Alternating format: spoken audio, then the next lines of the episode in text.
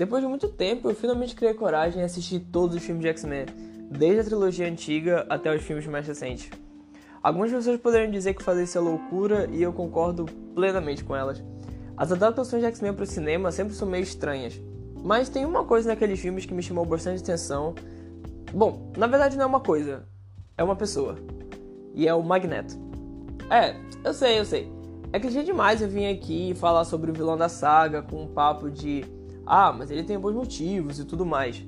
Só que não tem como não falar do Magneto, porque ele vai muito além da linha do vilão com bons motivos. E a gente já já vai entender o porquê disso.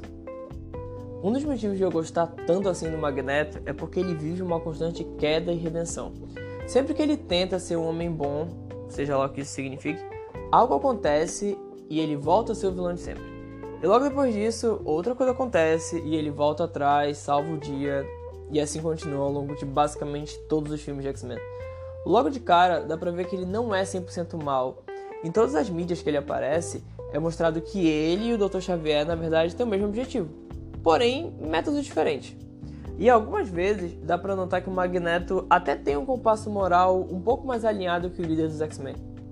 E falando sobre o objetivo do Magneto, que também é o objetivo do Dr. Xavier, que também é o objetivo de todos os mutantes da saga, é justamente esse ideal da franquia de ser aceito e principalmente se aceitar.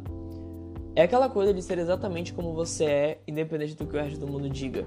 E eu acho isso muito, muito belo. Eu sempre me pego bem emocionado quando eu vejo a franquia lidando com essas questões. E o Magneto é a personificação disso tudo.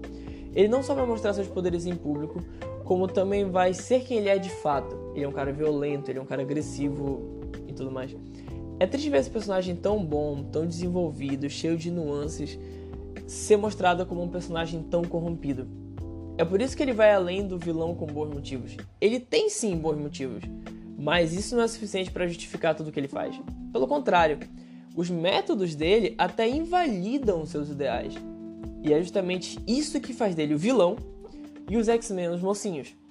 Mas no final, o inimigo de ambos é o mesmo. Mas será que o Magneto alguma vez já pensou que, sei lá, talvez fosse melhor ser diferente?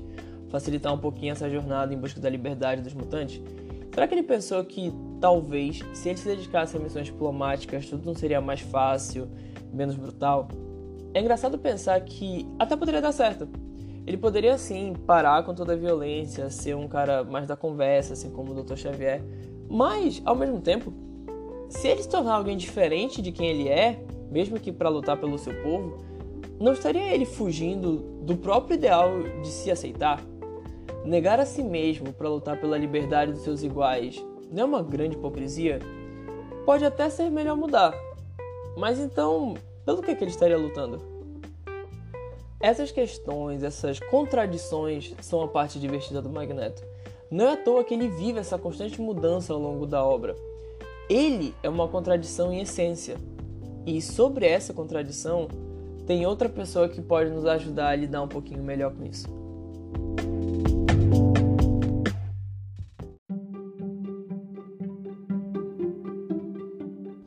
Essa pessoa é um dos ícones da TV Cultura, Doug Funny.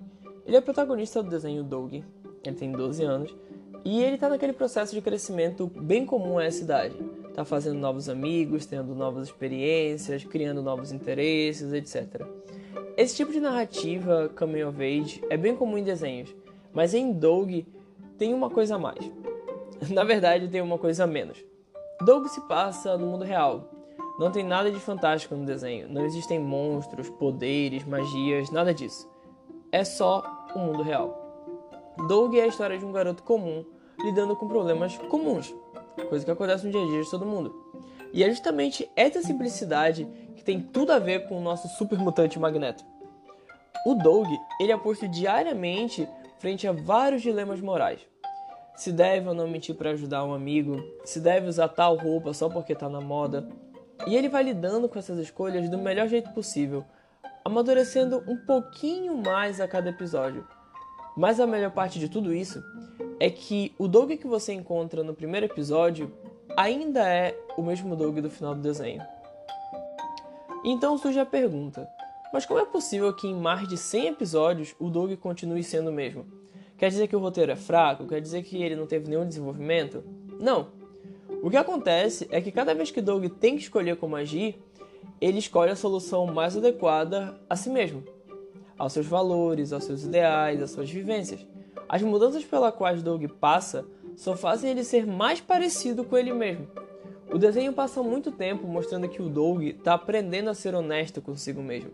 Ele ainda está aprendendo a se ouvir, ele ainda está criando coragem para fazer aquilo que ele acredita ser certo.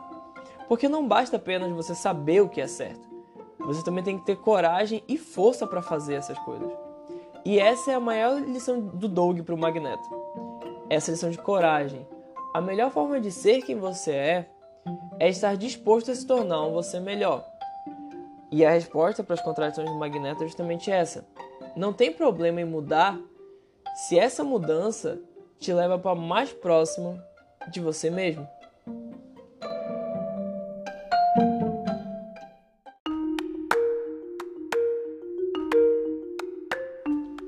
Então é isso, muito obrigado por ter ouvido e até. Não, não, não, não. Eu poderia realmente encerrar esse episódio por aqui e dizer: seja você mesmo, vai lá. Mas nada é tão simples assim.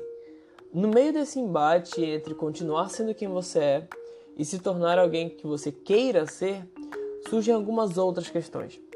O quanto podemos mudar antes de nos tornarmos outra pessoa? O quanto eu posso me distanciar de mim e ainda continuar sendo eu? E para a gente entender melhor essa nossa viagem, a gente tem que entender melhor a viagem do navio de Teseu.